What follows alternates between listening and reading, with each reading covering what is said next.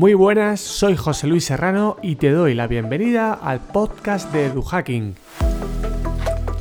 En este episodio podrás aprender con Julio Sánchez Meca, catedrático de Psicología en la especialidad de Metodología de las Ciencias del Comportamiento en la Universidad de Murcia y coordinador de la Unidad de Metaanálisis de la Facultad de Psicología de esta misma universidad. En la entrevista hablamos sobre la relación entre el pensamiento crítico y la estadística, el papel que juegan las revisiones sistemáticas y los metaanálisis para mejorar la práctica en casi cualquier profesión. También vemos estrategias y aspectos a tener en cuenta para realizar una revisión sistemática y algunas consideraciones importantes como el sesgo de publicación o el tamaño del efecto. Estoy seguro de que el contenido de este episodio es de utilidad si quieres mejorar tu competencia como profesional, independientemente si haces o no investigación, publicas o no artículos científicos y si tienes mucho o poco tiempo para leer artículos académicos. Si eres de los que piensa que la investigación está reñida con lo emocional, te recomiendo que escuche la entrevista hasta el final. Y ahora sí, te dejo con Julio Sánchez Meca.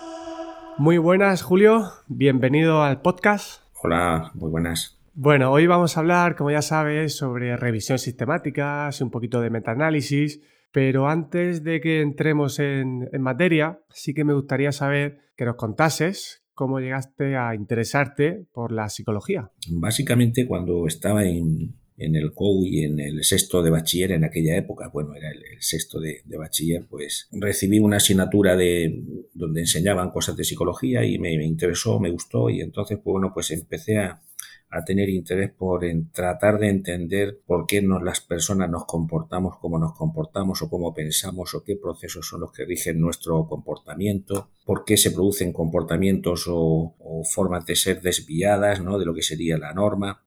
Entonces todo eso me generó cierta, cierto interés, cierta inquietud y yo la casualidad de que empezó a implantarse el título de psicología, ¿no? la licenciatura en psicología aquí en la Universidad de Murcia. Yo de hecho soy de la segunda promoción de aquí de la Universidad de, la Universidad de Murcia y bueno, pues ese fue el motivo, ¿no? por interesarme de interesarme por la psicología. ¿Y cómo llegaste a, conseguir esa especialización en metodología de las ciencias del comportamiento? Pues bueno, hay que tener en cuenta que yo la, formación que hice en el colegio, ¿no? en el instituto, era más de ciencias, ¿no? Es decir, a mí me gustaba mucho toda la parte de matemáticas y todo esto. Entonces, cuando entré en psicología, me di cuenta de que había una parte importante del conocimiento de, en psicología que se generaba a través de la aplicación del método científico y eso requería pues eh, aplicar procedimientos de análisis estadístico, métodos estadísticos y bueno, pues eh, como me gustaban tanto las matemáticas y tal, pues vi ahí un campo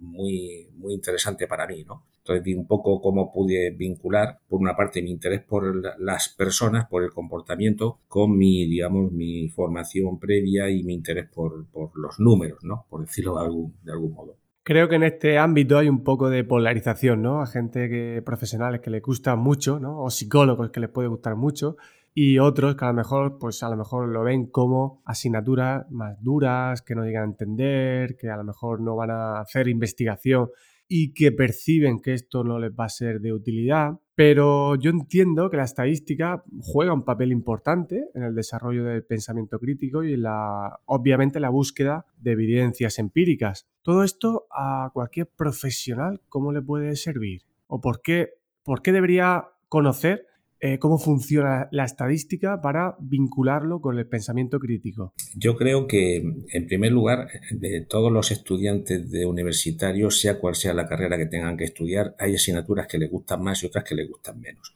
Está claro que la estadística, la metodología de investigación no, son las asignaturas que, más interesan en general al estudiante, pero sin embargo están ahí en todos los títulos, en todas las disciplinas en cualquier profesión que se basa en una disciplina empírica, en una ciencia empírica, se necesita. Se necesita del conocer de la metodología de investigación y de la estadística, ¿eh? porque el conocimiento en el, para ese correcto desempeño profesional, sea cual sea la disciplina, eh, se fundamenta en, en la acumulación de conocimiento científico y el conocimiento científico se obtiene mediante la aplicación del método científico y eso requiere tener conocimientos de metodología de investigación y conocimientos de estadística. Entonces, aunque un profesional de a pie, por decirlo de algún modo, ¿no?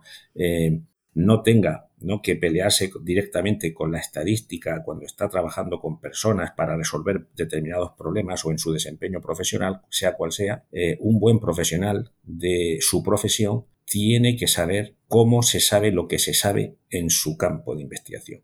Es decir, tiene que saber cuál es el método que se utiliza para aprender, para hacer que avance el conocimiento científico en ese campo, que a su vez redunda en el desempeño profesional. Entonces, un buen profesional debe de, entender eso, debe de entender que necesitas tener alguna base mínima de conocimientos de estadística y de metodología de investigación, entre otras razones porque un buen profesional tiene que estar continuamente reciclándose. Y para reciclarse en tu desempeño profesional tienes que saber leer literatura científica. Puede caer en tus manos un trabajo, un artículo, una investigación que se ha hecho sobre el campo tuyo de especialización y te puede te puede interesar leerlo para ver cuáles son los nuevos avances. Bien, si en esa investigación se, ha aplicado, se han aplicado métodos estadísticos, pues tienes que tener un mínimo conocimiento, ¿eh? aunque no vayas a aplicarlos tú nunca en tu vida, pero tienes que tener un mínimo conocimiento de cómo se interpretan esos resultados de esos estudios, de, de esas aplicaciones del método estadístico, para saber también, para tener un juicio crítico y saber hasta qué punto te puedes fiar o no de la validez de las conclusiones de los resultados de esa investigación, de ese estudio, ¿no? Cada vez más se está apostando por el enfoque que se denomina de la práctica basada en la evidencia, es decir, que el profesional de a pie debe de eh, desempeñar su profesión aplicando aquellas técnicas, procedimientos, intervenciones, métodos que hayan recibido fundamentación, la mejor fundamentación o evidencia científica. Y para eso, eh, necesariamente, el profesional de a pie tiene que estar eh, actualizado eh, leyendo la literatura científica. Es decir, ya no vale esa idea de que, bueno, con lo que he estudiado en la carrera, con eso me vale para tirarme 40 años desempeñando mi profesión. No puede ser. Es decir, los, todos los conocimientos científicos en todas las disciplinas van avanzando y el profesional de a pie tiene también que estar reciclándose continuamente, porque los avances científicos, tecnológicos, etcétera, pues eh, son continuos en cualquier disciplina. Sí, como bien sabes, pues ahora crecimiento de publicaciones, tanto en revistas como en libros, pues es muy elevado, hay abundante información.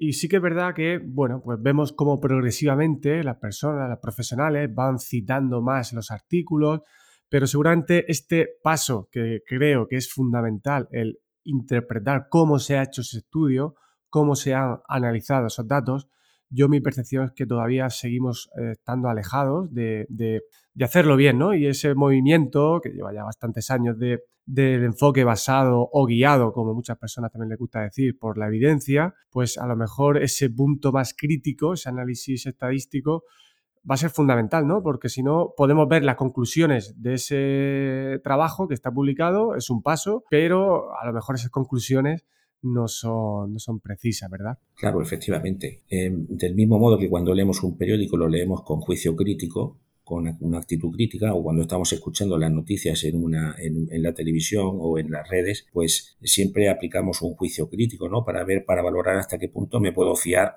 o puedo entender lo que, eh, o estar de acuerdo o, entender que ese, esa información es, es, correcta. Cuando estamos leyendo literatura científica, pues tenemos exactamente la misma situación. El que la lee, en este caso el profesional, sea cual sea, necesita eh, disponer de unas herramientas, de una, de una formación mínima, básica, para poder eh, valorar de forma crítica si lo que está leyendo, si ese trabajo de investigación que está leyendo está bien realizado o tiene deficiencias metodológicas que ponen en tela de juicio la validez de sus conclusiones. Para eso necesitamos esa formación continua, donde a los profesionales, no solamente a los que se dedican a la investigación, al profesorado, por ejemplo, a los investigadores en las universidades, por supuesto, con más razón todavía, pero incluso los profesionales de a pie necesitan tener esa mínima base de reciclaje, ¿no? Para estar al día con respecto a los métodos de investigación novedosos y saber hacer una buena lectura crítica de la literatura científica que pueda caer en sus manos y que les interese leer.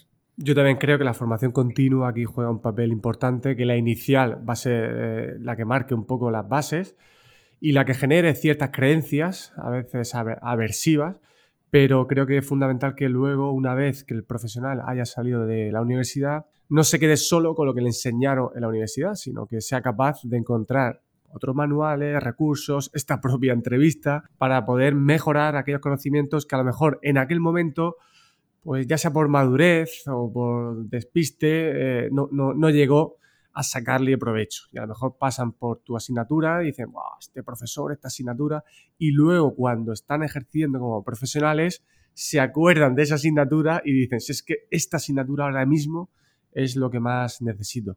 ¿Qué factores observas tú como profesor que dificultan el aprendizaje de la estadística en concreto? Pues yo creo que en, muchas disciplinas o en, muchos títulos donde hay que cursar asignaturas que tienen que ver con la estadística, pues hay una, una animadversión ya a priori ¿no? del propio estudiante. ¿no? El propio estudiante pues ya tiene una cierta animadversión, ¿no? sobre todo cuando se tratan de titulaciones que tienen más que ver con las ciencias sociales, sino con el ámbito, digamos, o tecnológico o las eh, ciencias más duras, ¿no? donde ahí está más asimilado ¿no? la necesidad de utilizar la, la, estadística. Pero en otras disciplinas, pues eh, resulta, a veces incluso al estudiante le resulta paradójico, eh, no entiende cómo es que hay que estudiar estadística para esto, ¿no? para, para aprender en esta disciplina. Entonces, esa, esa animadversión, ¿no? esa impronta es un factor, ¿no? Donde ahí el, el, profesorado es el que tiene que, de alguna manera, buscarse la vida, por decirlo de algún modo. Romper esa creencia. Para romper esa creencia, exactamente. Entonces, tratar de demostrar la utilidad que tiene y demostrar lo, que no es tan difícil el entender y el conocer y el saber interpretar los procedimientos estadísticos que se aplican en el ámbito aplicado. No debemos olvidar que una cosa es la estadística que se enseña en la Facultad de Matemáticas, que es una estadística teórica, una estadística matemática. Ahí la estadística es el objetivo, no es el método, mientras que la estadística que se enseña y que tiene que aprender el estudiante de una, de una titulación, de una disciplina aplicada, es una estadística, pues eso, aplicada, es una estadística más eh, amena.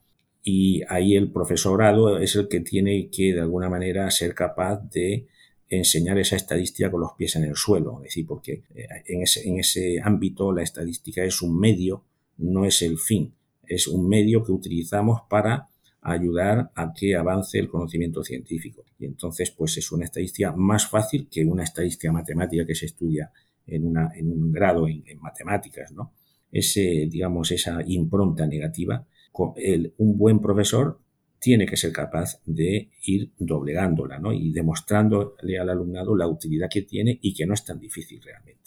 Luego sabemos que para aprender el tema de los aprendizajes, los conocimientos previos, pues eso es fundamental, ¿no? Y en estas asignaturas yo creo que se ve todavía más claro, ¿no? La relación a veces equivocada que se puede llevar a alguien de entender que la investigación es casi igual que la estadística, ¿no? Alguien dice investigación y ya piensa en, estadística y al final la investigación es algo más y muchas veces, no sé si es tu percepción, eh, ves que los alumnos ya vienen con problemas de base sobre qué es la investigación, que creo que la tenéis en, primero, en primer curso, y que luego cuando viene la estadística, que es algo ya más, empieza a ser más concreto, pues claro, tiene esa falta de conexión, decir esto para qué, pero porque es que a lo mejor no han entendido cosas anteriores. ¿Sueles ver este tipo de cosas?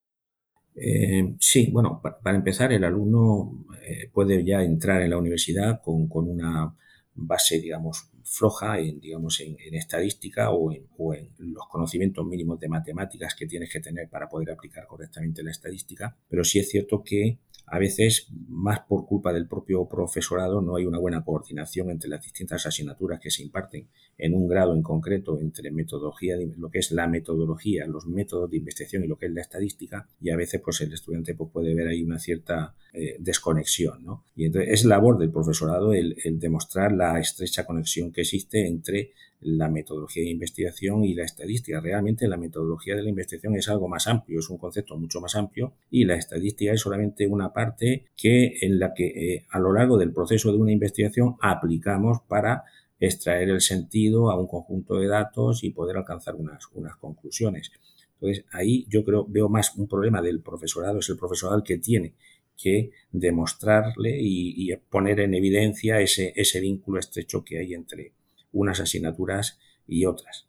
Con respecto al perfil de los docentes, yo percibo, a lo mejor es que quiero percibir eso y por eso me fijo en estos casos, hay muchos docentes que empiezan a ver la utilidad de las evidencias, lo empiezan a tratar con cariño, lo empiezan a ver como algo que puede apoyar su, propia experiencia, ¿no? ¿no? dejarnos solamente, dejarnos llevar por nuestra experiencia, por nuestra intuición para hacer las clases y sí ver lo que dicen las evidencias. Muestra de ello, pues eh, uno de estos casos es el profesor de secundaria Miguel Franco, él es profesor de educación física. Lo tuvimos aquí también en el podcast. Con él hablamos de la filosofía estoica y la afectividad personal. Pero yo sé que él está también muy interesado en temas del comportamiento, de cómo aprender y, cómo utilizar las evidencias para mejorar su, práctica docente y, y su vida en general. Te voy a dejar ahora las preguntas que te lanzó, ¿vale? Vale. Pues yo he, reflexionado, tengo aquí tres, preguntas y que él, el, que él responda la que él quiera, ¿vale? Muy bien. La primera sería, pues, cómo ir eh, eliminando en nuestro día a día la gente que no somos especialistas, el, estigma asociado al origen psicológico de algo, ¿no? Es decir, cuando, cuando alguien dice, eso es psicológico, ¿eh? eso es psicológico, eh, ¿cómo darle un significado real a esa frase para que deje de tener ese significado casi como que te lo estás inventando? Tienes ese problema porque te lo estás inventando, eso es psicológico. ve, aquí que las pruebas dicen que tú no tienes nada, eso es psicológico.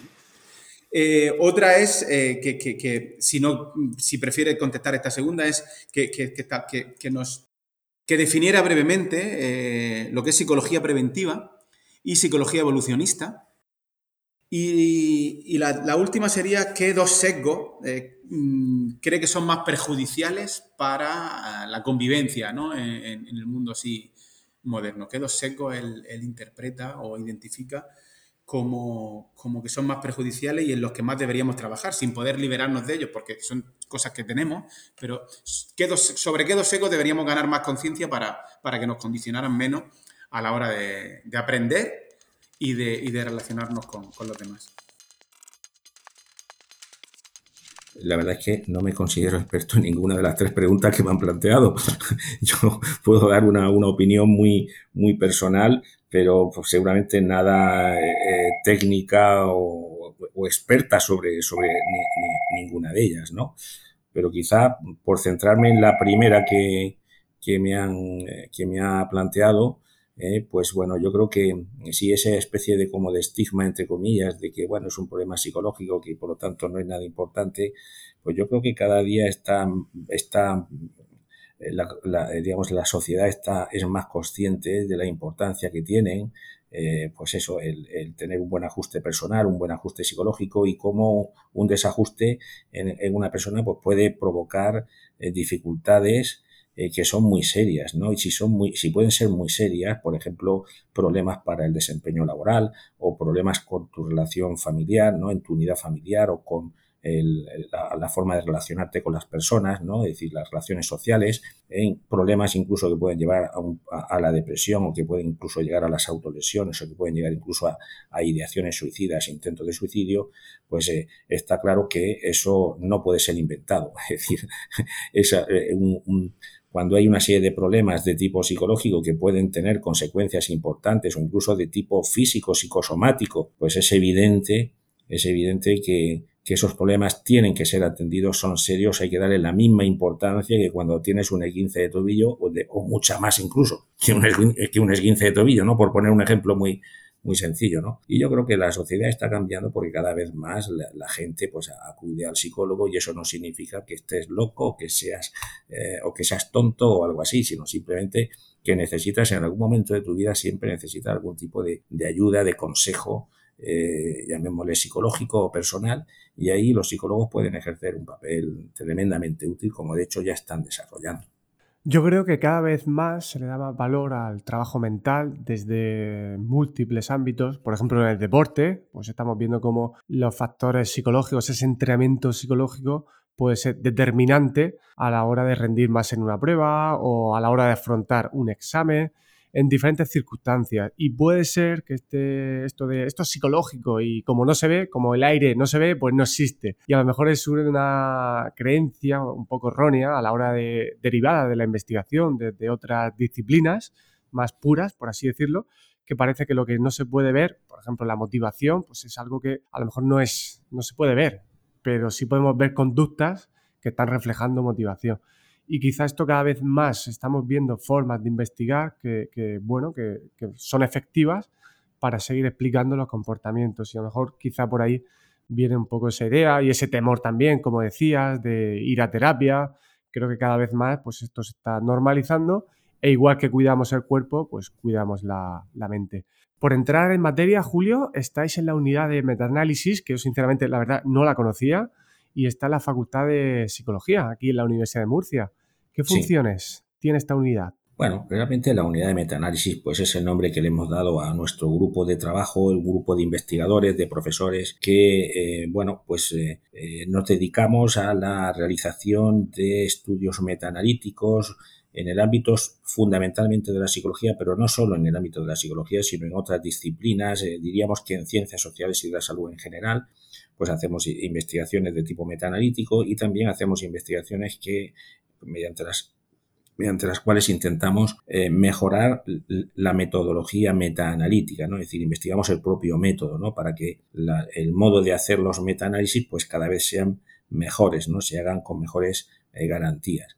Y entonces pues también ofrecemos pues nuestro consejo a aquellos que nos lo piden, suelen ser investigadores repartidos por toda la geografía eh, española, pues que nos escriben y nos piden consejo porque están haciendo una, un, un metaanálisis, una revisión sistemática y nos piden consejo cuando tienen alguna duda, alguna pega. Bueno, pues ofrecemos ese, esa especie digamos, de servicio tratando de ayudar a, otros colegas en la realización de, de, este tipo de investigaciones que, bueno, pues es un tipo de investigaciones que son tremendamente útiles para el correcto avance del conocimiento científico en cualquier disciplina.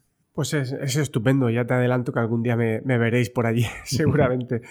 Tenéis también en, esa página, las pondré en las notas del episodio, de la entrevista, un montón de referencias que también son, son útiles y creo que, van a ser de, interés. Muy bien. ¿Cómo le explicarías de manera sencilla, Julio, a alguien, imagínate un docente que no hace investigación, para qué le puedes, para, aunque ya más o menos hemos dicho alguna idea, ¿para qué le sirve esa revisión, eh, conocer lo que es una revisión sistemática? Bueno, pues eh, la gran ventaja que tiene una revisión eh, sistemática en, comparación con, con, lo que sería, por ejemplo, un estudio empírico, un estudio primario concreto, pues está en que te, te, hace una síntesis de todos los estudios o de un conjunto de estudios, todos los cuales han tratado de investigar o de dar respuesta a una misma pregunta. Entonces, esa síntesis resulta tremendamente útil a ese profesional de a pie o por ejemplo a ese profesor que necesita saber cuáles son las mejores técnicas que actualmente existen para resolver algún tipo de problema de enseñanza en el proceso de enseñanza-aprendizaje de niños de una determinada franja de edad o para ver cómo mejor puede, eh, se puede mejorar la enseñanza de determinados tipos de conocimientos o, contenidos en una determinada franja educativa. ¿no? Entonces, el gran papel que, ejercen las revisiones sistemáticas es precisamente que mm, facilitan al profesional de a pie con la lectura de un solo trabajo eh, esa síntesis de los estudios sin necesidad de tener que leerte todos los trabajos individuales. Entonces eso realmente es tremendamente útil para llevar a efecto en el enfoque de la práctica basada en la evidencia, ¿eh? tanto en el ámbito de la educación como de la psicología como otras disciplinas del ámbito social y, de la salud. Sí, y además es muy sencillo de encontrar, porque al final buscas un tema, por ejemplo, ansiedad, y luego pones como buscador también esa palabra clave a Systematic Review. Normalmente van a estar muchas en, inglés y ya así pues, podremos ver ¿no? Eh, un, un, listado de varias incluso revisiones sistemáticas que, como dice, nos van a ahorrar bastante tiempo y si uno tiene poquito tiempo como profesional para leer investigación, pues al menos intentar ¿no? leer este, este tipo de estudios que te van a hacer una síntesis sabiendo que bueno, que te puedes estar dejando muchas cosas interesantes, pero bueno, para tomar una decisión, mejor esto que nada, ¿no? Efectivamente, efectivamente. ¿Y en qué se diferencia una revisión sistemática a lo que podría ser una revisión bibliográfica en la que, bueno, pues vamos ahí eh, acumulando ideas, citando autores, pero esto no es exactamente una revisión sistemática. ¿Dónde estarían esos matices? Sí, hay que entender que antes de que se inventaran las revisiones sistemáticas y los metaanálisis que se inventan a partir de la década de los 80, eh, antes de esa, de esa fecha, pues el tipo de revisiones que se hacían eran lo que, bueno, se podían denominar revisión bibliográfica o revisión narrativa o revisión, digamos, subjetiva, donde un investigador experto en el tema, pues eh, debido a su vasto conocimiento de la materia, decide hacer una revisión, pero si no sigue un procedimiento sistemático, objetivo, claro, de cómo hace esa selección de las de la bibliografía que está revisando, sino que en función de su conocimiento, pues bueno, pues aplica eh, su, conocimiento a ese proceso de revisión. No se sigue, digamos, las normas del método científico para hacer ese proceso de revisión, de revisión de la literatura. Eh, las revisiones sistemáticas y los metaanálisis surgen, como digo, en la década de los 80 eh, del siglo pasado como un modo de resolver o de superar los problemas de las revisiones narrativas. Eh, porque, claro, al final las conclusiones de las revisiones narrativas normalmente eran se necesita más investigación, porque es difícil sin un procedimiento, sistema, un método sistemático, el revisar la literatura científica sobre un tema, sobre todo si ese tema pues ha generado mucha investigación, muchos trabajos, muchos estudios. Si no aplicas algún procedimiento sistemático de extracción de la información de esos estudios, difícilmente puedes hacer una síntesis razonable de los resultados de esos estudios. Entonces, esa es la diferencia fundamental. Una revisión bibliográfica no es una investigación científica porque no sigue un procedimiento sistemático, mientras que una revisión sistemática aplica el método científico a ese proceso de la revisión de la literatura. Esa es la diferencia fundamental. ¿Crees que es un error común que haya investigadores que quieran hacer una revisión sistemática sin dominar previamente el tema de estudio. Es decir, voy a hacer una revisión sistemática sobre un tema y se pongan a hacerla y claro, a lo mejor hay poco publicado sobre eso o a lo mejor ya hay muchas revisiones sistemáticas. ¿Crees que es una mala práctica? Bueno, eh, a la hora de hacer una revisión sistemática, lo, lo, lógico y lo razonable es que ese investigador o ese equipo de investigadores sepan sobre el tema. Difícilmente tiene interés seguramente para ese equipo de investigadores hacer una revisión sistemática sobre un tema que no conocen cuando tú estás implicado en un grupo de investigación y estás investigando sobre una temática, pues te puede interesar hacer una revisión sistemática sobre esa temática, no sobre otras temáticas. Entonces, lo normal es que las revisiones sistemáticas las hagan investigadores que saben de, esa, de ese tema. Lo otro no tiene, no tiene mucho, mucha lógica, mucho sentido. Luego tenemos el problema de la proliferación de las revisiones sistemáticas, es decir, cada vez más se, nos encontramos publicada en la literatura multitud de revisiones sistemáticas sobre un mismo tema, sobre un mismo eh, trabajo, sobre un mismo tópico de investigación. Esto, claro, eh, la investigación es libre y cualquier investigador es libre de hacer una revisión sistemática. Nadie puede coartar a nadie de decir, no, no hagas esta revisión sistemática. Pero claro, eso ha generado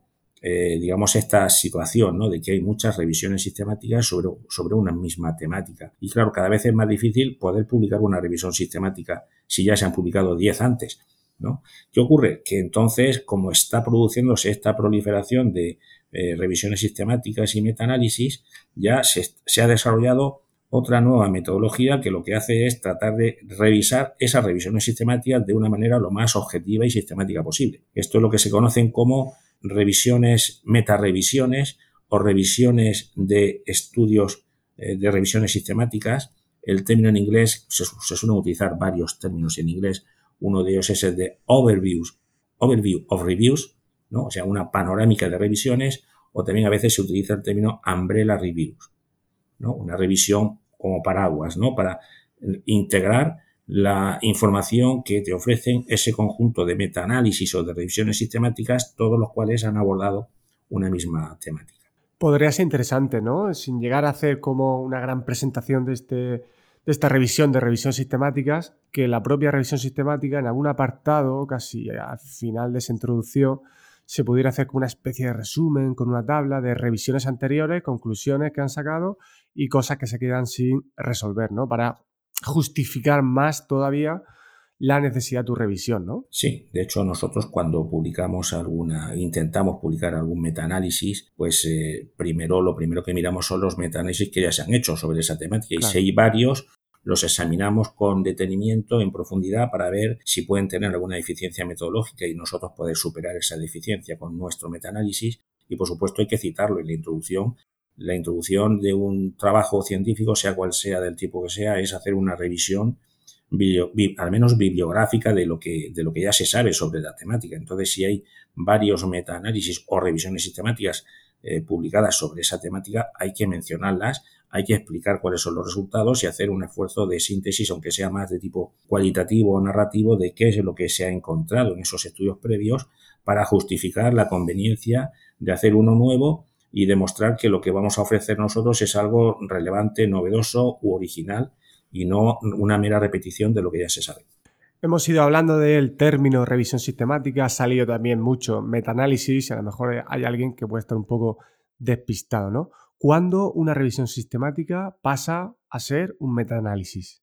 Bien, pues efectivamente actualmente existen esos dos tipos de revisión de la literatura científica mediante la aplicación del método científico, las revisiones sistemáticas y los metaanálisis. Podemos decir que los metaanálisis son un tipo especial de revisión sistemática. ¿eh? Cuando eh, tanto en, una revisión sistemática como en un metaanálisis, en, en, todas ellas, eh, todas ellas se caracterizan porque para llevarlas a cabo lo primero que hay que plantear es una pregunta con total claridad y para dar respuesta a esa pregunta se eh, definen unos criterios de selección de los estudios primarios que tienen que, que se quieren recoger, encontrar en la literatura y se extrae una, se buscan esos estudios, se localizan, se extrae la información de esos estudios y se extrae también la información de los resultados de esos estudios, ¿no? Y a partir de ahí se alcanzan unas conclusiones. La diferencia entre una revisión sistemática y un metaanálisis está en cómo se obtienen esos resultados de cada estudio individual y cómo se hace la síntesis de esos resultados.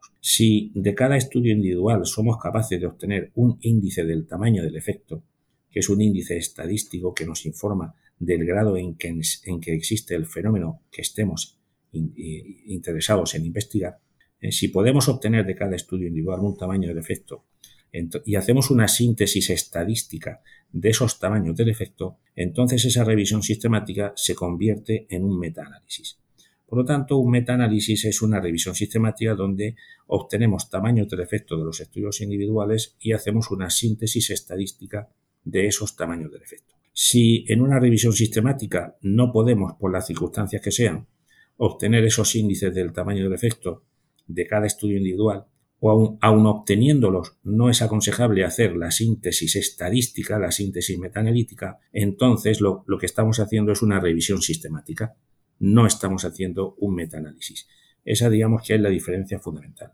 Pero en cualquier caso, tanto en, una revisión sistemática como en un metaanálisis es importante tener claro que los estudios que estamos incluyendo los estudios individuales son estudios empíricos que han abordado una determinada pregunta.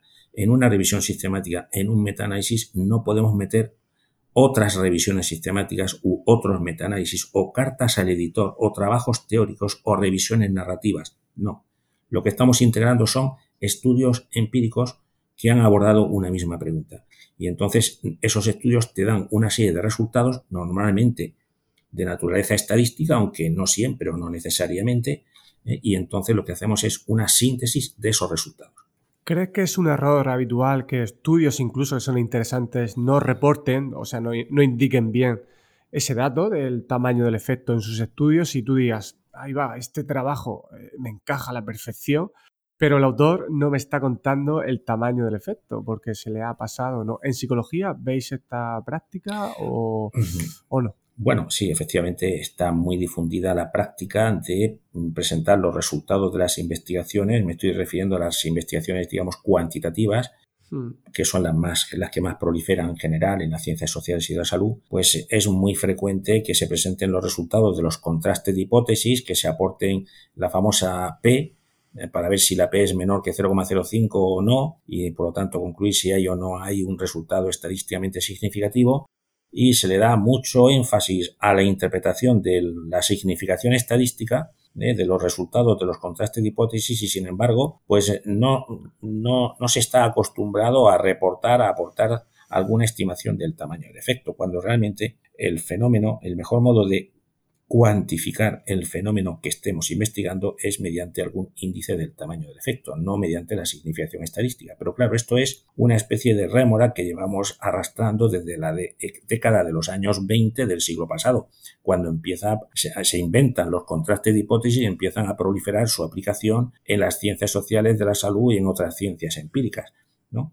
Entonces, se han escrito ríos de tinta ya recomendando el que se, incorporen en los resultados de las investigaciones empíricas junto con los resultados de los contrastes de hipótesis de las pruebas de significación, que se incorpore también valores del tamaño del efecto, eh, con objeto precisamente de aportar una información tremendamente útil que nos informa de la magnitud del fenómeno que estamos investigando y no simplemente de si eso no es estadísticamente significativo. De hecho, ya hay muchas revistas en distintas disciplinas que te exigen que cuando presentes un paper para, ser publicado, pues tienes que acompañar a los resultados de los contrastes de hipótesis con estimaciones del tamaño del efecto. ¿eh? pero también es cierto que aún así hay muchos trabajos que tú puedes, incluso recientes, que puedes comprobar que, no aportan esos tamaños del efecto porque en la editorial, las normas de publicación de esa revista, pues todavía no se exige. Deberían de exigirse sistemáticamente siempre. Esa es mi opinión, ese es mi criterio, pero vamos, no es mío, no es que yo me lo haya inventado, no, es que ese es el criterio que se debería de seguir en todo, en todas las investigaciones empíricas. ¿eh? porque es un, es un parámetro fundamental que necesitamos estimar. Claro, y es un parámetro que te da la opción de, aportar esa información que, vas a, que le va a dar más valor a tus datos y además permites que tu estudio pueda ser incluido algún día en un metaanálisis. O sea que al final el beneficio es en, en, diferentes direcciones y entiendo que ese error en cadena que puede tener el investigador, el revisor que no lo solicite, y el editor, pues entonces al final es un error en cadena. O sea, no es solamente del investigador, sino que, como tú bien has dicho, la propia revista puede frenar este problema en los estudios que así sea. No en todo, porque obviamente según el tipo de estudio, pues esto tiene sentido o no. Pero lo que sí, tiene, creo que la revista ahí tiene una última posibilidad de que se incluya, ¿verdad? Eh, sí que me gustaría aclarar a este respecto que eh, eh, aunque un estudio empírico no reporte el tamaño del efecto, en el contexto de un metaanálisis los metaanalistas sí pueden calcularlo si el estudio aporta la información estadística necesaria. Es decir, que muchos estudios se incluyen en los metaanálisis aunque no se reporten en esos estudios directamente el tamaño del efecto. El metaanalista con determinada información estadística sí que puede calcular por su cuenta los tamaños del efecto y por lo tanto no perder ese estudio para el metaanálisis. Eso suele ser muy frecuente. Sí, cuando alguien que quiere calcular eso es cuando va a vuestra unidad. Y dice, oye, esto, cómo demonios se hace, ¿no? Claro, eso. Eh, ahí ya entraríamos en estadística que empieza a complicarse la cosa. Requiere, claro, requiere un cierto, una cierta base mínima y por eso pues siempre es recomendable en un equipo de investigadores que decida hacer un metaanálisis pues que haya alguien, al menos uno de ellos, que tenga una formación un poquito más fuerte de la parte estadística para poder sacar, eh, eh, para poder no perder esos estudios, ¿no? Porque no aportan esa información. Tienes varias publicaciones y varios trabajos con, parte de tu equipo en las que va detallando las fases de una eh, realización de revisión sistemática. Entonces, para quien quiera luego profundizar, pues dejaré esos enlaces para que se pueda ver con detenimiento. Pero sí que me gustaría hacer alguna parada, alguna pregunta en alguna de esas fases. Tendríamos esa primera fase de formulación del, problema, luego una segunda fase que ya has comentado ya así de pasada, de búsqueda de estudios, los criterios de selección, y me gustaría hablar eh, de la importancia de las fuentes de información, de las fuentes de información formales e informales y el sesgo de publicación, que en el sitio estuvimos hablando y creo que fue un tema muy interesante que llamó mucho la atención. Cuéntanos, ¿qué tipo de fuentes deberíamos utilizar? Sí, básicamente cuando queremos localizar estudios, pues hay dos tipos de fuentes, las que se conocen como formales e informales. Las fuentes formales, pues son fundamentalmente se basan en la consulta de las bases electrónicas eh, mediante una adecuada combinación de palabras clave en función de cuál es la pregunta a la que queremos responder y eso te permite localizar fundamentalmente en esas bases electrónicas pues estudios fundamentalmente publicados, ¿no? Es investigación publicada. La, investigación publicada generalmente pues es investigación que está publicada como un artículo en una revista científica y por lo tanto que tiene ISSN o mm, publicado como capítulo o de libro o un libro, ¿no? Es decir, que tiene ISDN. Todo lo demás es investigación, es, son trabajos no publicados, ¿no? Entonces, las fuentes formales normalmente nos permiten localizar estudios publicados y luego tenemos otros procedimientos más informales que yo suelo denominar más detectivescos, que eh, mediante los cuales debemos, en un metaanálisis, siempre deberíamos tratar de utilizar algunos de esos procedimientos informales para intentar localizar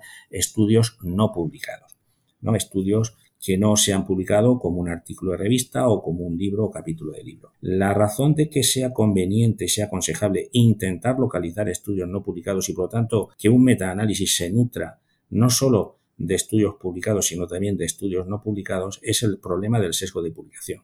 Un problema que existe de forma generalizada en las ciencias sociales y de la salud, según el cual pues es más fácil publicar estudios con resultados estadísticamente significativos, es decir, estudios con la famosa P menor que 0,05, que publicar estudios estadísticamente no significativos. Ello se debe a que los editores de las revistas eh, o los propios lectores y los propios investigadores que hacen las, investigaciones, los estudios, piensan que eh, es más interesante o es más útil o es una contribución más original un estudio que alcanza resultados estadísticamente significativos que uno que no que no los alcanza. Hasta el punto de que se puede pensar que un estudio con resultados no significativos, es, decir, con la famosa P mayor que 0,05, puede llevar a pensar incluso al investigador que algo mal ha hecho para que no salga eso significativo, cuando en realidad es posible que lo que estás investigando es un, fenómeno de baja magnitud, aunque sea de baja magnitud, puede ser relevante desde un punto de vista eh, clínico, desde un punto de vista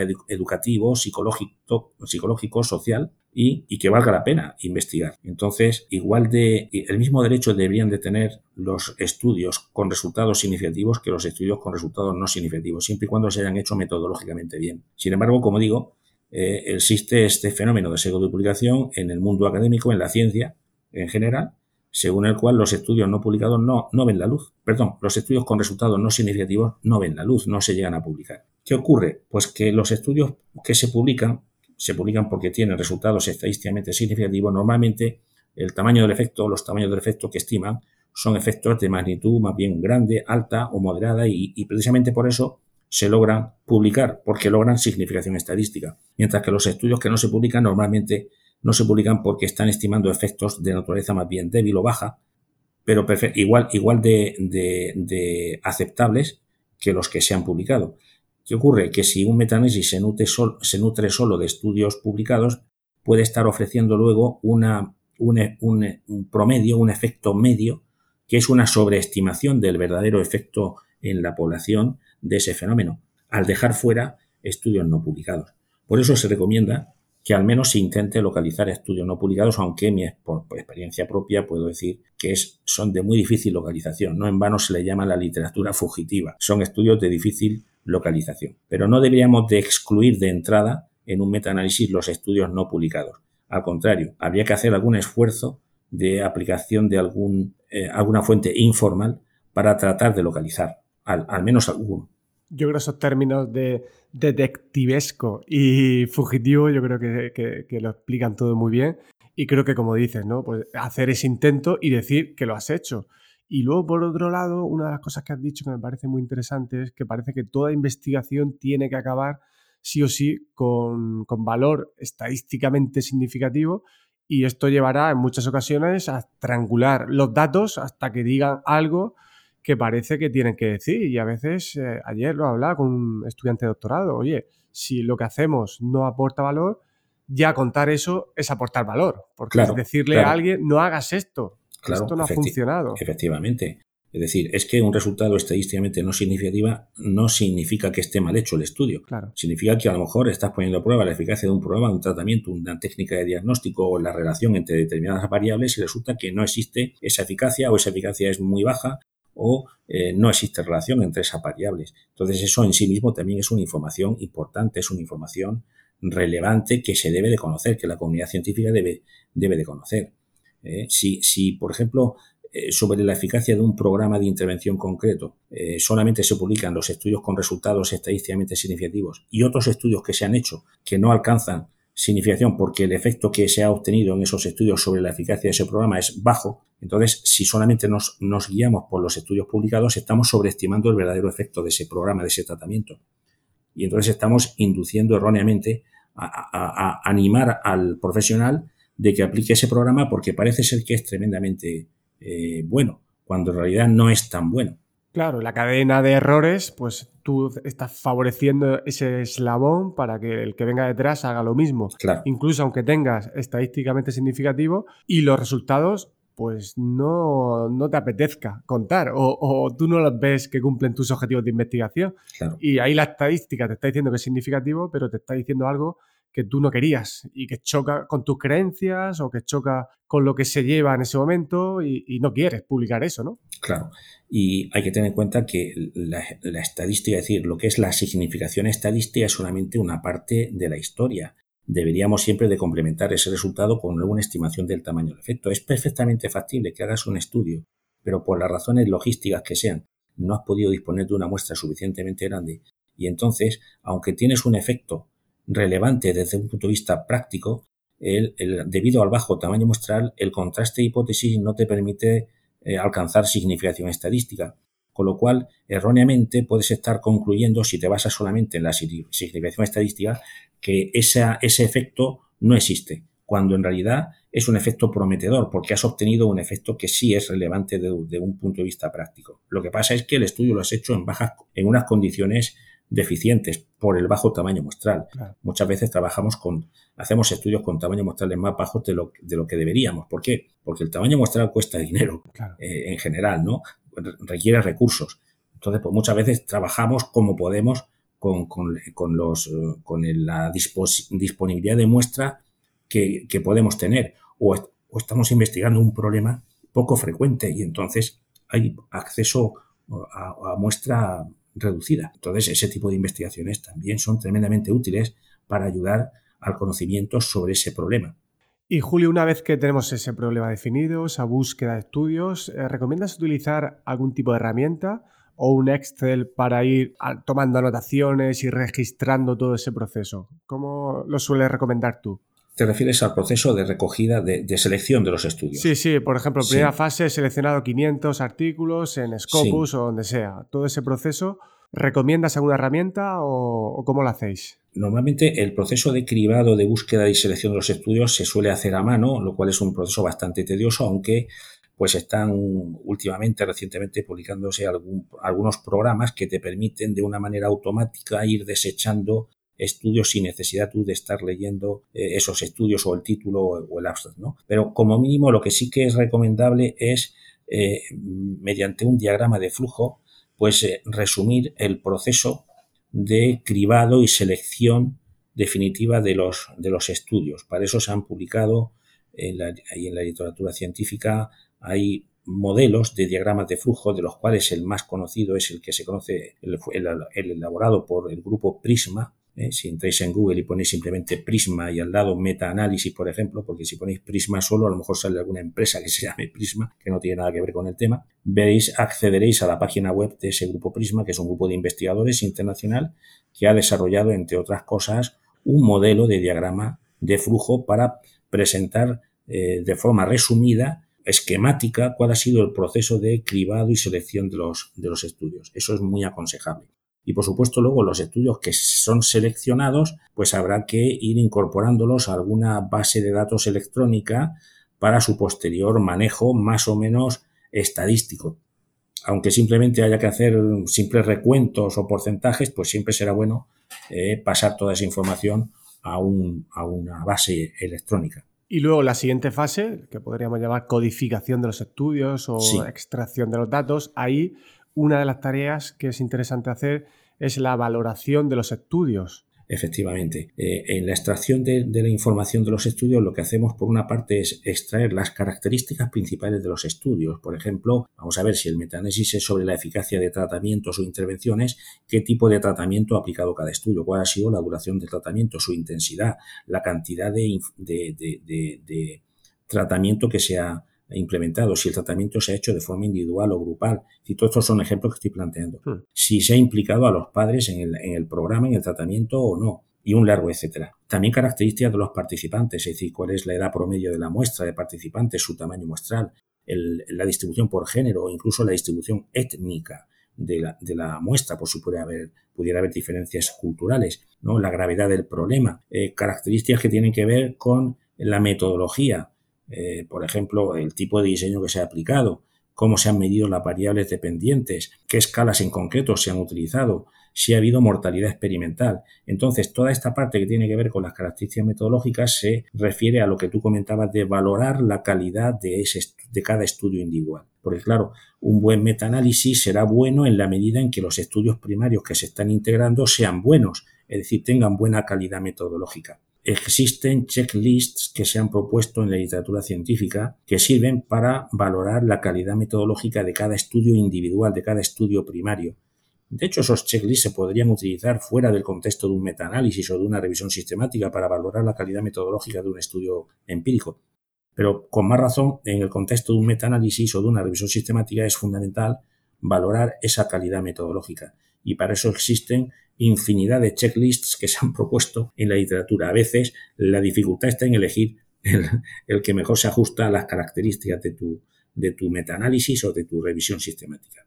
Sí, yo voy a poner en, el enlace, ahora mismo de cabeza lo tengo anotado, pero ahora mismo no caigo en el sitio. Nos recomendaste una página sí. para buscar información ahí y, pondré ese enlace para que el que quiera saber más sobre, sobre esto. La página web es la de Equator Network, es decir, la red Ecuador, ¿no? Traducida literalmente al, castellano. Entonces, en esa página web tenéis precisamente recomendaciones para, para, dependiendo de qué tipo de estudio primario eh, se integran en una revisión sistemática o en un metaanálisis, qué escala o checklist es el más apropiado. incluso hay ya incluidas en esa página web checklist para valorar la calidad de una revisión sistemática o de un metaanálisis, ¿no? Incluso en ese nivel. Útil para que consume una revisión sistemática o el que evalúa como revisor Efectivamente. una revisión sistemática. Tiene, digamos, una doble utilidad para consumidores o para investigadores que quieran hacerla y, y ver entonces, fijarse bien en qué cosas hay que poner, dónde hay que ponerlas y cómo se tienen que poner.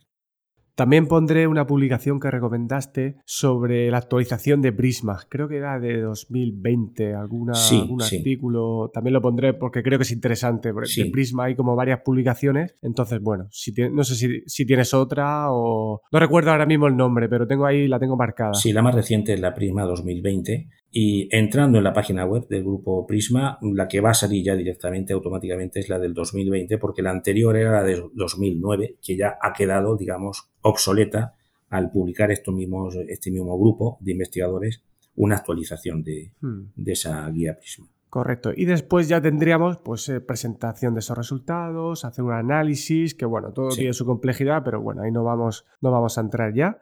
Y sí que me gustaría, ah, ahora te voy a pasar una pregunta, a la hora de publicar una, revisión sistemática, pues tendemos ¿no? a, que va a ser algo reciente, ¿no? O sea, que quieren mostrar como lo último que hay. Y desde la audiencia del podcast te voy a dejar una pregunta que va en relación con esto y creo que es bastante interesante y que afecta al ritmo de publicación que tienen las revistas también, ¿no? El proceso editorial, todo el tiempo que suele llevar. Sí, sí. Hola, soy Gema y les quería plantear la siguiente pregunta. Teniendo en cuenta que una revisión sistemática tiene como uno de sus objetivos principales conocer los resultados de investigaciones previas sobre una temática concreta y poder tener una visión de la situación actual de nuestro objeto de estudio, ¿cuánto tiempo considera que una revisión sistemática puede tener valor científico y no quedar obsoleta? Muchas gracias de antemano.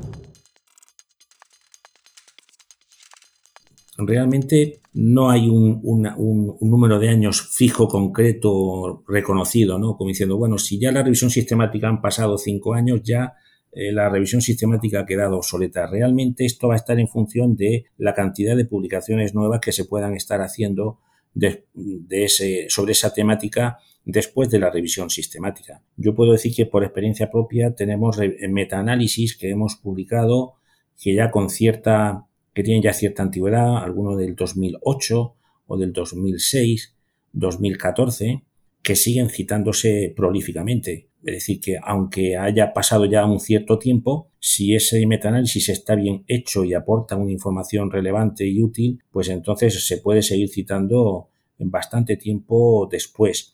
Lo que no quita para que entonces interese a lo mejor hacer una actualización de ese metaanálisis para incorporar los estudios nuevos y ver si los resultados han cambiado, si la tendencia ha cambiado o a lo mejor porque se han inventado nuevas técnicas o procedimientos o tratamientos que no se incorporaban en aquel metaanálisis previo porque todavía no se habían investigado ese tipo de tratamientos y entonces, bueno, pues es, de interés, puede ser interesante el, hacer una actualización. Pero realmente no te puedo decir como mínimo, o si pasan más de X años, pues ya el metaanálisis está obsoleto, no. Tiene más que ver la calidad del metaanálisis para que se siga citando que el tiempo transcurrido. Sí, depende del tema de estudio. Hay temas que claro. evolucionan más, hay más gente detrás y, eso pues influye. Y una situación un poco diferente en relación con esto del tiempo. Imagina la siguiente situación. 2020. Alguien hace su revisión sistemática, lo manda a una revista que tarda un año en evaluar, que perfectamente puede ser algo razonable, y ese artículo es rechazado. Ese investigador tendría o debería hacer una nueva actualización de los estudios? ¿O tú qué recomendarías hacer? Claro, porque es una faena, porque estás como otra vez tengo que hacer todo el proceso, ¿no? Eh, eh, sí. ¿Qué sería lo mejor? Podríamos decir que las revisiones sistemáticas y los metaanálisis tienen un, un punto positivo y un punto negativo. El positivo es que son estudios, son investigaciones científicas que las puedes hacer sentado en la mesa de tu despacho. Es decir, que no necesitas ir a buscar muestra a ningún sitio o a, centros educativos o a centros de salud a buscar muestra que pertenezca a la población que, y simplemente lo puedes hacer sentado en tu, en tu mesa. El inconveniente que tienen las revisiones sistemáticas y los metaanálisis está en que pueden quedar eh, obsoletos cuando se intentan publicar. Es decir, que tú ahora mismo, si has terminado de redactar una revisión sistemática Mm, este mes de febrero de 2022, es posible que la búsqueda la hicieras en diciembre del 2021, por ejemplo. Mínimo. Y has necesitado un tiempo pues para extraer la información de los estudios, codificarlo, informatizar, hacer los análisis estadísticos, redactar el trabajo, etcétera, ¿no? Entonces, a veces es, es el propio editor de la revista o el propio revisor de turno de la revista es el que te dice, tiene usted que hacer una actualización.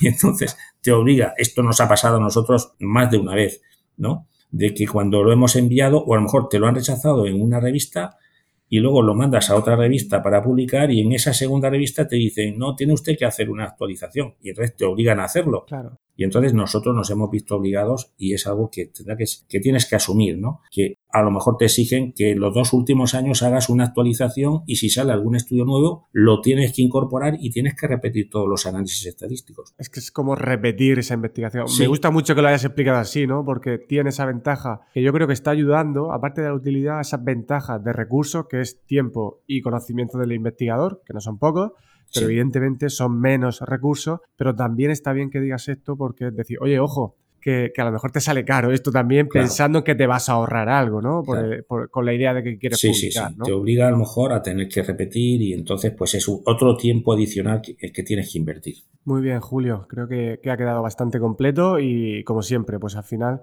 con las referencias que, que, tenéis, creo que se puede ampliar bastante. Y ahora una serie de preguntas de respuesta rápida que me gustaría hacerte. A nivel profesional, ¿qué es actualmente lo que más te ocupa, te inquieta o llama tu atención?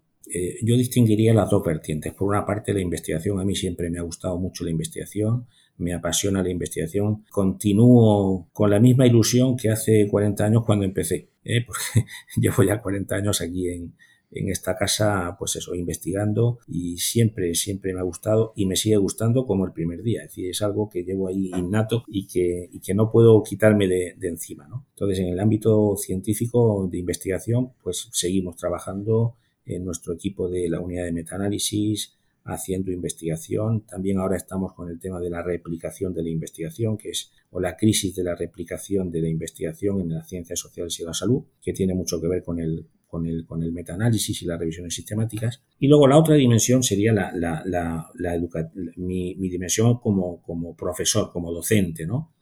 Entonces ahí siempre me ha preocupado y siempre me ha inquietado el tratar de transmitir a mis estudiantes de la forma más clara y diáfana posible los conocimientos, los contenidos de, la, de mis asignaturas. Siempre he, tenido un, una actitud muy empática con el alumnado para conseguir que les lleguen los conocimientos, ¿no? transmitirles los conocimientos, transmitirles las, las ideas y, y al mismo tiempo transmitirles una actitud crítica siempre ante todo.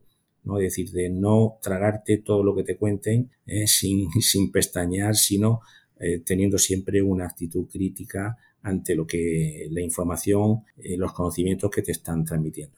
Sí, además fusionas ese pensamiento estadístico con el pensamiento crítico, que yo creo que les estás dando una herramienta muy potente para que realmente puedan ser críticos. Muy interesante el tema de la replicación, creo que es una muy buena herramienta para mejorar la investigación en nuestros campos. Así que nada, indagaré sobre vuestros avances en este sentido. ¿Un autor o libro que recomiendas? Más que un libro, a mí me gusta mucho la novela histórica. Entonces yo tengo un autor que es mi autor preferido, que es Arturo Pérez Reverte. Eh, no sabría recomendar un libro concreto porque realmente tengo muchos en la cabeza que me gustan, no solamente de este autor, sino, sino de otros autores también. ¿no? Pero si tengo que elegir un autor, pues eh, ahí sí que sin discusión Arturo Pérez Reverte porque me parece un escritor que sabe describir con muchísima claridad eh, situaciones, ambientes, sobre todo de, no, de nuestra época, ¿no? sino de, de, la historia, sobre todo de la edad de oro, ¿no? del siglo de oro eh, español. Y me, ha llamado siempre mucho la atención esa facilidad que tiene para ayudar al lector a ver, no, no, no ya solamente a, leer, sino a ver el, el, contexto histórico en el que se está, eh, en el que están desarrollando el argumento de la novela. ¿Tienes alguna frase o alguna cita que te defina o que te repitas o que repitas mucho en clase a tus alumnos? Bueno, eh, bueno, más que una frase que repita mucho a mis alumnos, yo mm, si tuviera que elegir una frase, elegiría una que es muy corta, que sería disfruta del camino. Simplemente. Muchas veces estamos pensando más en alcanzar el objetivo, la meta, y luego cuando llegas a la meta dices, ¿y ahora qué? Entonces, e, eso es un error. Yo creo que en la vida tienes que desenvolverte disfrutando de lo que estás haciendo en ese momento. ¿eh? Y una vez que llegas a la meta, pues te planteas el siguiente camino, ni más ni menos. disfrutar ¿eh? en, el, en, el, en, el, día a día, ¿no? De lo que uno está haciendo. No pensar, bueno, ya cuando llegue a la meta disfrutaré. No, no. Tienes que disfrutar en el día a día. Y eso lleva mm, acompañado eh, por lo menos esa es mi, esa es mi, idea, pues de que todas las cosas que uno haga tiene que hacerlas con pasión. Esto es poco científico, parece poco científico, pero bueno, ahora mismo estoy hablando como persona más que como, como científico, ¿no? Todo lo que hagas lo tienes que hacer con pasión. Si lo haces con pasión en tu desempeño profesional, las cosas las harás bien, porque le estás poniendo todo lo que tú tienes que ponerle y todo lo que sabes y todo lo que entiendes. Pues Julio, a mí me encanta que terminemos esta entrevista de esta manera, porque a veces la investigación se puede ver eh, desde otros ámbitos como algo frío, algo alejado de las emociones, y me gusta mucho que digas estas ideas, que utilices esos términos que tras escuchar esta entrevista, pues de repente pueden sonar raros, porque hemos estado utilizando otro tipo de términos más técnicos, pero detrás de cada investigación, pues hay una persona con, con sus emociones, con sus ilusiones, y yo creo que es muy importante el no separar tanto la investigación, la estadística de este tipo de, emociones. Sí, sí, está claro. Un, buen docente tiene que ser capaz de transmitir esa pasión a los estudiantes. Sí, esa pasión, ese rigor eh, la forma de trabajar, la forma de actuar. Por supuesto. Pero es que una cosa no, tiene que quitar a, la otra y no son dos cosas diferentes y yo también comparto esa idea. Pues Julio, ¿dónde te pueden encontrar? ¿De manera presencial o en la web? Bueno, yo estoy en, la, en el edificio de la Facultad de Psicología, aquí en el campus de Espinardo. Entonces, aquí entrando en la Facultad de Psicología, preguntando, dando mi nombre, te van a saber decir dónde está mi despacho, a cualquiera. Y luego, pues tenemos la página web de, dentro de la Universidad de Murcia, la página web de la unidad de metaanálisis. Y, yo, sobre todo, pues eh, soy adicto al correo electrónico. No soy adicto al móvil, no soy adicto al WhatsApp, ni nada de eso. Soy adicto, eso sí, al correo electrónico. Entonces, cual, cualquier persona que quiera ponerse en contacto conmigo para cualquier cuestión de este tipo, pues por correo electrónico es la mejor forma que tiene de localizarme. Que no es poco, ¿eh? El correo ya, solamente el correo ya lleva... Ya es suficiente, ya es suficiente. Ya lleva su tiempo. Pues muchísimas gracias Julio por tu tiempo, por, por estar en este podcast. Y bueno, no descarto algún día colarme en tus clases, eh, a ver si no te das cuenta que estoy ahí, porque bueno, yo confieso que es una de mis áreas para mejorar el tema de la estadística y los diseños de investigación en, general, que creo que en educación en concreto podemos mejorar mucho las formas en las que estamos investigando y que, bueno, que se nos vea lo, a nivel de sociedad que realmente podemos aportar con, estas cuestiones. Muchísimas gracias de corazón. Muy bien. Pues muchas gracias a ti, eh, José Luis, por haberme invitado a participar en este podcast. Encantado de, de haber compartido este tiempo contigo y con los eh, oyentes. Gracias, Julio. Gracias a ti también por escuchar este episodio. Recuerda que podrás encontrar los recursos citados en la entrevista en la descripción del episodio y también en joseluisserrano.net. Si te ha parecido útil, puedes compartirla de la manera que consideres más oportuna. Para no perderte las novedades del podcast, te recomiendo que te suscribas y de paso me ayudarás a que el contenido llegue a más personas. Cuídate mucho y hasta dentro de dos semanas.